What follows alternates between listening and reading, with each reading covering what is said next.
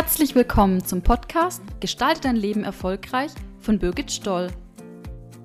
Sie ist seit über zehn Jahren selbstständiger Coach und begleitet Menschen heraus aus blockierenden Situationen zurück zur persönlichen Stärke. Wir möchten dich mit Impulsen und Ansätzen zur aktiven Lebensgestaltung ermutigen. Alltagsnah und einfach umsetzbar.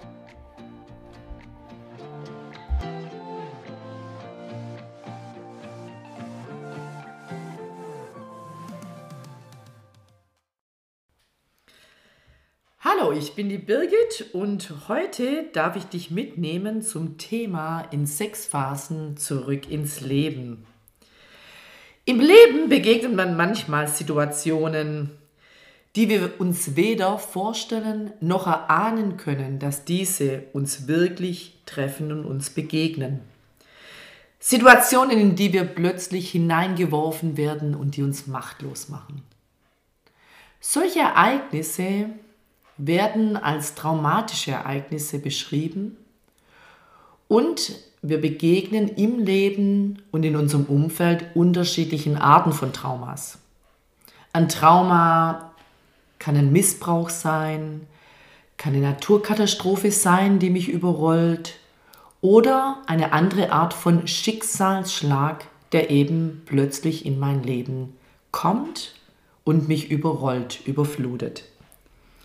Ich freue mich, heute in meiner Seite wieder einen Gast begrüßen zu dürfen die hat selber ein Schicksal erlebt und in sechs Phasen wieder zurück in das Leben gefunden, kann das Leben heute wieder umarmen und glücklich und ausgeglichen leben. So sitzt sie heute neben mir, das ist wunderbar. Liebe Elena, schön, dass du da bist. Hallo Birgit, schön, dass ich Gast sein darf in deinem Podcast. Ja, echt immer schön gemeinsam sich einem Thema zu widmen, wir haben im Vorfeld schon ein bisschen drüber geredet und wir haben gemerkt, ja, dein Schicksalsschlag war sehr einprägend für dich. Du hast einen Amoklauf in der Schule miterlebt. So ein Moment, ein Schicksal, das dich plötzlich überrollt hat. Und in sechs Phasen wieder zurückgefunden zum Leben. Wie würdest du die erste Phase für dich beschreiben?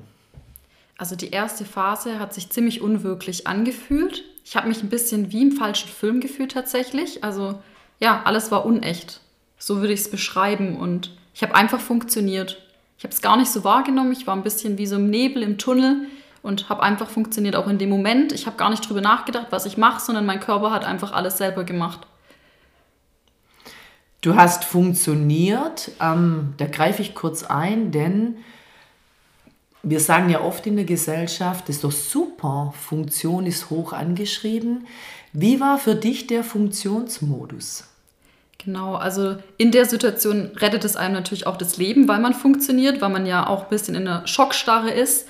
Ähm, aber auch danach eben war alles ziemlich ja, dunkel für mich. Also es ist alles passiert, aber ich konnte selber gar nicht mehr handeln. Also ich habe gegessen, ich bin schlafen gegangen, aber alles quasi einfach ganz automatisch, ohne Emotionen. Also ich habe danach einfach so weitergemacht, also weitergelebt, aber eben, ja, ich war nicht voll dabei. Nicht voll dabei. Ähm, ich will es noch ein bisschen vielleicht für klarer machen von dem, wie ich es von dir wahrgenommen habe. Du hast ja gut gesagt, falscher Film. Neben dir, unwirklich. Du warst nicht in deinem Leben. Du hast nichts gespürt, nichts wahrgenommen. Genau, ein bisschen so habe ich mich gefühlt wie auf einem Kamerawagen, also dass ich einfach von außen zugucke, wie mein Leben passiert. So könnte man es vielleicht auch gut beschreiben. Mhm. Sehr gut. Dann hast du erwähnt, du warst wie in Schockstarre. Das ähm, erinnert mich jetzt in deine zweite Phase von der Vorbesprechung. Wie würdest du die zweite Phase ähm, beschreiben?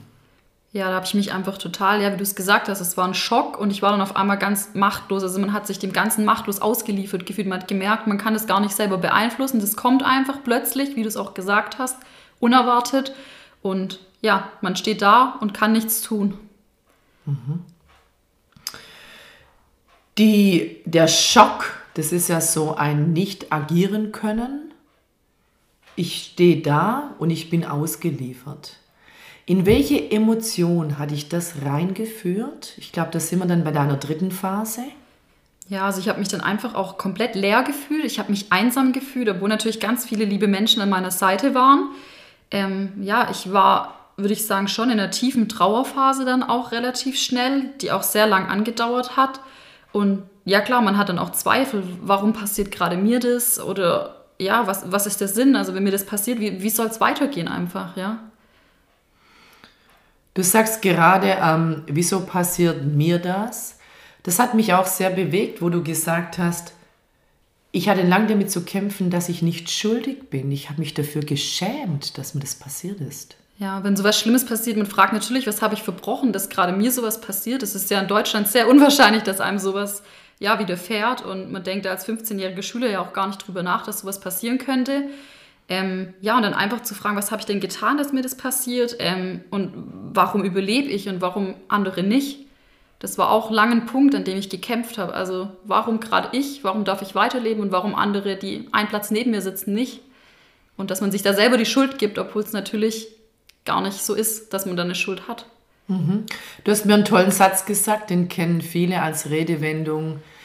Lob und Dank kam ich dann irgendwann an den Punkt nach der Phase, ich bin einfach zum falschen Zeitpunkt am falschen Platz gewesen. Ne? Genau, das hat mir dann auch geholfen, dass man einfach sich gesagt hat, okay, du hast nichts falsch gemacht, es ist nicht deine Schuld, dass es passiert ist. Ähm, und ja, du hast einfach zur falschen Zeit am falschen Ort und das gibt einem dann schon auch ja, Kraft. Mhm. Genau, du hast schon erwähnt, das war so die längste Phase, ne? Traurigkeit. Der Trauerprozess war für dich sehr wichtig. Du hast schöne Bilder gegeben mit es war für dich ein ganz dunkles Loch, in das du hineingefallen bist, ne? Genau, ich habe es ja vorhin auch schon mal angedeutet. Man hat sich irgendwie ganz einsam und verlassen gefühlt, obwohl ich das jetzt ja auch nicht alleine erlebt habe. Also ich hatte ja auch Freunde, die das mit und überlebt haben. Ähm, ich hatte eine Familie, die immer da war, aber trotzdem hat man sich einfach ganz verlassen gefühlt, weil halt doch keiner irgendwie nachvollziehen konnte, wie es einem selber geht damit. Und ja, ich habe einfach gemerkt, irgendwie ich hänge da drin fest, ich komme von der Traurigkeit auch gar nicht los und habe dann auch für mich Rituale gesucht in dieser Phase, wie ich halt dann auch mit der Trauer umgehe und sie halt auch auslebe, also sie nicht unterdrück. Das hat mich tief bewegt und das fand ich auch faszinierend. Ich hatte ja auch schon einen Podcast, dass Rituale eine Stütze sein können. Und in der Trauer hatte ich schon den Eindruck, die haben dich echt über Wasser gehalten. Ne? Vielleicht magst du die kurz mit uns teilen, wenn auch jemand anders ein Ritual sucht. Die fand ich echt auch hilfreich. Genau, also was ich ganz viel gemacht habe, ähm, war Musik hören. Ähm, meistens traurige Lieder. Ich habe mich da quer durch YouTube geklickt. Ähm, Lieder, die ich auch sonst vielleicht gar nicht hören würde, auch mal neue Sachen. Ähm, ja, oder ich habe auch mal phasenweise viel geredet mit Personen, also dass ich wirklich immer wieder erzählt habe, was mir passiert ist, was mir auf dem Herzen liegt. Ähm, und natürlich hatte ich auch Phasen, wo mir es dann geholfen hat, einfach einen Ort zur Trauer zu haben. Also sei es dann in der Schule selber Orte zu suchen, die mir irgendwie, die ich mit Trauer verbunden habe, oder auch der Friedhof. Mhm. Du hast gesagt, die Trauerphase war die längste Phase, war eine wichtige Phase, aber es war für dich auch sehr wichtig, wahrzunehmen, jetzt ist genug getrauert und dann hattest du eine Wende, so eine Einladung in die nächste Phase, in die vierte Phase, da kam ein ganz anderes Gefühl dazu. Genau, also irgendwann war ich wütend. Also ja, ich habe ein Ventil gebraucht. Ich wollte nicht mehr nur Elena das Opfer jetzt in Anführungsstrichen sein. Die Elena, der das passiert ist, ich habe gedacht, nee, da ist noch mehr. Ich bin 15 Jahre alt, das kann es jetzt nicht gewesen sein. Ich möchte ja auch noch was erreichen in der Schullaufbahn, im Leben. Und ja, dann habe ich diese Wut eigentlich auch genutzt, ähm, und habe dann einfach ja meine ganze Kraft aufgebäumt, um mich quasi aus dieser Trauerphase auch raus zu katapultieren und wieder so einen Beginn zu finden, wo es weitergeht einfach. Mhm. Du hast mir ein Bild gezeigt, das hat mir mega gefallen. Es war für dich, wie wenn du alleine einen Baumstamm jetzt hochwiefst und zur Seite nimmst. Ne? Genau, also irgendwo war die Trauer ja zwar wichtig, aber sie hat mich auch ein bisschen erdrückt. Also wie wenn der Baumstamm irgendwie auf mir drauf liegen würde. Und es hat mich dann extrem viel Kraft gekostet, den auch quasi von mir wegzustoßen. Und gleichzeitig aber auch eben zu sagen, man vergisst trotzdem nicht, was einem passiert ist, aber es geht halt auch weiter. Und ja, das hat mich ganz oft getriggert, wenn Leute gesagt haben, ja, jetzt ist auch mal gut oder jetzt ist doch schon ein Jahr vorbei, jetzt muss doch mal wieder fröhlich sein. Ähm, ich habe einfach gemerkt, für mich war der Zeitpunkt einfach später oder für jeden ist der Zeitpunkt wann anders. Und als er bei mir da war, habe ich dann enorm viel Kraft gebraucht, konnte dann aber diese Wut, die ich darüber hatte, dass Leute mich da in ein Schema pressen wollten oder mir sagen wollten, wann welche Phase endet. Die habe ich dann genutzt positiv und konnte diesen gedanklichen Baum dann wirklich auch wegstemmen oder diesen Stamm. Und es hat mir dann auch wirklich ja, Kraft gegeben. Also. Mhm. Vielleicht passt es in dieser Phase ganz gut auch zu erwähnen, dass das für dich auch möglich war, weil du natürlich Verständnis zu Hause hattest. Man hat es sehr berücksichtigt und unterstützt, dass du das machst, nach was es dir ist, dass du auf dich hörst, dich wiederfindest und du auch professionelle Hilfe hattest, wo du immer wieder ganz bewusst einfach reden konntest und gezielt Unterstützung bekommen hast, so wie es dir gerade ging. Passt das? Ja, genau. Also für mich war meine Familie, meine Freunde ähm, ein total sicherer Hafen. Da konnte ich hinkommen. Die hatten Verständnis, so wie du es gesagt hast, eigentlich ähm, nach was mir war. Wenn mir nach fröhlich sein war, haben wir was Schönes gemacht. Wenn mir nach traurig sein und schweigen war, haben wir zusammen geschwiegen. Und das war natürlich auch eine enorme Ressource für mich, wo ich Kraft schöpfen konnte, wo ich zur Ruhe kommen konnte. Ähm, ja, wo ich sein konnte, wie ich bin. Und aber eben auf der anderen Seite war es auch für mich in dieser Phase dann brutal wichtig, Unterstützung von außen zu haben, von jemand, der gar nicht selber betroffen ist, der, mit dem ich nicht persönlich irgendwie verbandelt bin, weil ich natürlich auch die Leute, die mir wichtig sind, nicht immer belasten wollte, weil ich meine, das ist ja schon ein ganz schönes Päckchen, was man da jemandem auch auferlegt, wenn man immer wieder erzählt, was einem passiert ist, was einen bedrückt, welche Ängste man vielleicht auch danach durchlebt. Und da hat es dann gut getan zu wissen, man hat einen regelmäßigen Termin, wo man einfach sagen kann, was man denkt und wo man einfach unterstützt wird und auch gesagt wird, was man, ja, wie man damit umgehen kann auf professioneller Ebene. Mhm. Das habe ich jetzt so mit reingebracht, weil ich gemerkt habe, das hat mir gut gefallen beim Zuhören und das möchte ich gern mit unseren Zuhörern auch teilen. Über die Wut bist du nämlich in die fünfte Phase automatisch reingekommen mit all den Hilfsmitteln, nämlich in die, ähm, in die Phase, wie geht es denn weiter? Wie kann ich mein Leben überhaupt wieder gestalten? Ne? Genau, also was ich auch sagen muss, ich habe dann auch gemerkt durch diese Wut und in diese Phase, in die ich dann reingerutscht bin von der Verarbeitung ja doch, dass ich auch ähm, mir Distanz geschafft habe. Also ich habe losgelassen, dass es, das Ereignis passiert ist, dass ich es akzeptiere ein bisschen, aber eben dieses, dass man sich davon löst und nur im Gedankenwelt auch immer wieder dort ist, sondern dass man sich auch auf das konzentriert, was jetzt vor einem liegt. Also dass man da einfach, ja, einfach Distanz schafft. Mhm. Du hast ähm, bei der Verarbeitung von deinem Ereignis, von dem Trauma, was ganz arg Schönes dir ähm, auf deine Haut gelegt, weil du gesagt hast, Verarbeitung heißt für mich loslassen, aber ich möchte das nicht vergessen, das ist ein Teil von mir. Genau, also gerade die ähm, Menschen, die ich dort auch verloren habe an dem Tag, meine Freundinnen, ähm, die wollte ich einfach mitnehmen, die wollte ich auch nicht vergessen, diesen Teil davon will ich natürlich nicht vergessen und deswegen habe ich mir die Anfangsbuchstaben tätowieren lassen ans Handgelenk und das, obwohl ich damals erst 15 war, ähm, haben meine Eltern das erlaubt, weil sie es verstanden haben. Und ich muss auch sagen, das hat mir auch später oder gibt mir immer noch heute Kraft, wenn ich einfach ab und zu drauf gucke oder wenn ich sage, wow, jetzt habe ich wieder einen krassen Lebensabschnitt hinter mich gebracht, dass ich sage, die erleben oder ich erlebe das ein Stück weit für die, die es nicht mehr erleben können, mit. Also das ist immer noch so, dass mir das Halt gibt und dass ich es natürlich nicht bereue, dass ich es gemacht habe. Und es war für mich eben in dem ganzen Distanzieren, Loslassen wichtig, dass ich da einen, also einen Anker hatte, wo ich sage, okay, den Teil vergesse ich aber nicht. Mhm. Weil das mhm. sind die Menschen, die mir was bedeutet haben. Mhm. Das ist, glaube ich, das Symbol, das uns jetzt in die letzte Phase auch führt, die für dich auch sehr kostbar und entscheidend war, nämlich die Entscheidung zu treffen, so und jetzt gestalte ich mein Leben danach.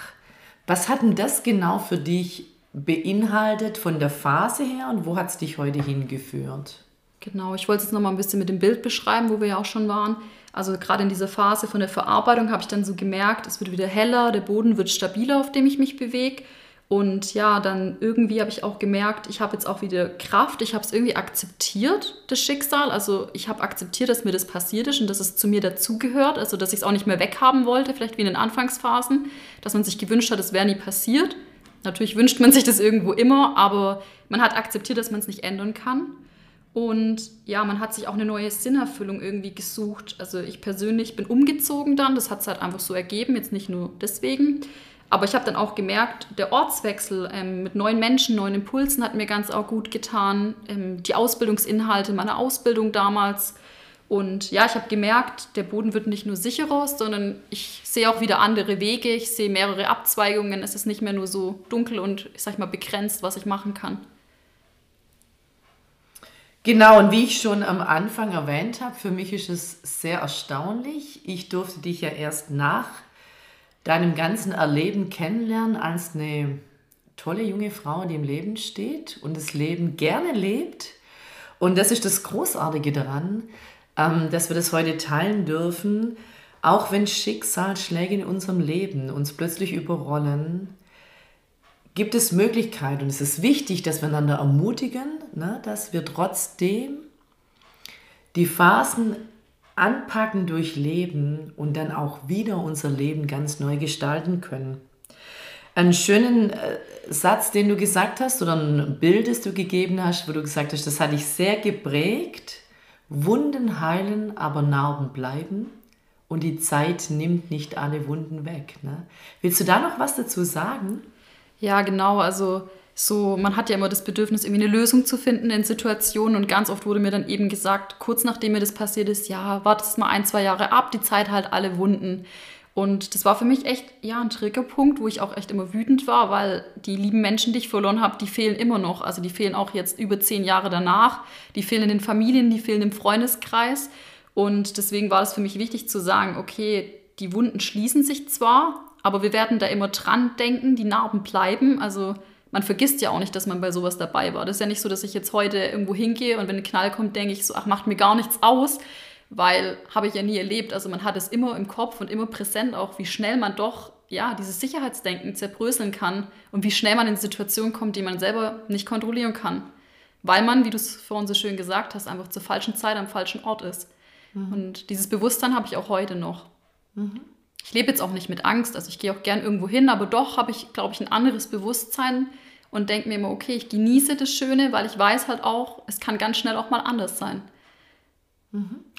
Das ist was, du hast mir ja noch einen Artikel geschickt, du durftest ja im Buch noch dein Erlebnis niederschreiben, das hast du total toll gemacht, das hat mich sehr bewegt. Und ein kleiner Abschnitt, den fand ich besonders, wo du gesagt hast, heute ist eine Umarmung, eine Geste im Zusammenhalt, im Miteinander viel wertvoller und hat eine ganz andere Bedeutung, wie das für dich davor war. Und das können sicher auch jetzt einige Zuhörer von uns gut nachvollziehen, die es vielleicht gerade in der Corona-Pandemie vermissen oder wenn sie jemanden verloren haben oder in eigener Traurigkeit stecken. Ähm, das hat mich auch sehr berührt und hat mir auch gezeigt, dass das wirklich für dich sehr intensiv verarbeitet. Richtig schön. Magst du gerne noch was dazu sagen, bevor wir es mit dem Fazit einfach so für unsere Zuhörer auch ein bisschen noch zusammenbinden? Genau, also ich will jedem mit auf den Weg geben, egal in welcher Phase er sich gerade befindet oder was er erlebt hat, ähm, dass er einfach ein Gefühl dafür entwickelt, was ihm gut tut in so einer Situation. Also nicht, weil jemand sagt, die Trauerphase ist jetzt vorbei, zu sagen, ich traue nicht mehr. Genauso, ähm, ja, einfach zu gucken, dass man ein Ritual findet, was einen vielleicht unterstützt und vielleicht auch eine Person, die außenstehend ist, ähm, ja, weil man kann nicht alles mit sich alleine ausmachen und man kann auch nicht alles mit der Familie regeln, auch wenn man dann sicheren Halt hat. Und ja, dass ich jedem wünsche, dass er diese sechs Phasen durchlebt und danach auch sagen kann, dass er wieder Lichtblicke hat, dass er wieder Freude am Leben hat und sich eben nicht in dem Schicksal ähm, ja, verliert. Auch wenn ich natürlich nachvollziehen kann, wie schwer das in so einem Moment ist, gerade wenn man vielleicht noch in der Trauerphase steckt, den Lichtblick auch einfach sehen zu wollen, zu können. Ja, vielen Dank, Elena. Vielen Dank, dass du uns mit hineingenommen hast, dass du mit uns teilst, dass für dich es wichtig war, deinem Schicksal zu begegnen, indem du dir eingestehst, das ist alles Unwirklichkeit. Ich komme mir vor wie im falschen Film. In der zweiten Phase warst du in der Schockstarre, konntest gar nicht mehr reagieren. In der dritten Phase hatte ich eine komplette Traurigkeit überrollt, komplett ausgefüllt die du aber auch zugelassen hast und dann durchlebt und verarbeitet hast. Dann in der vierten Phase war für dich die Wut wichtig, wieder Kraft zu spüren, Kraft aufzubringen, Kraft einzusetzen. In der fünften Phase, da fing es dann für dich an, jetzt warst du fähig zu verarbeiten, loszulassen. Und in der sechsten Phase, ich akzeptiere das und gestalte mein Leben jetzt danach Ne? Es ist ein Teil von dir und du hast aus all den Phasen beim Zuhören auch wirklich Widerstandskraft und Ressourcen rausgenommen, die heute dein Leben auch bereichern. Und das finde ich sehr, sehr kostbar. Vielen Dank, liebe Elena, dass du da warst, dass ich die Zeit mit dir haben durfte und du unsere Zuhörer mit da auch wirklich ähm, beschenkt hast. Danke, Birgit. Auch dir vielen Dank, dass ich Teil von deinem spannenden Podcast sein durfte. Und ja, vielleicht wird es ja in Zukunft mal wieder klappen mit uns beiden. Vielen Dank fürs Zuhören. Das waren die heutigen Impulse zur aktiven Lebensgestaltung. Wenn sie dich angesprochen haben und du jetzt das Gefühl hast, dazu würde dir meine Unterstützung gut tun, schau doch einfach auf meine Website stoll-lebensberatung.de und vereinbare gerne einen Termin mit mir. Wenn dir mein Podcast gefallen hat, freue ich mich sehr, wenn du nächstes Mal wieder reinhörst.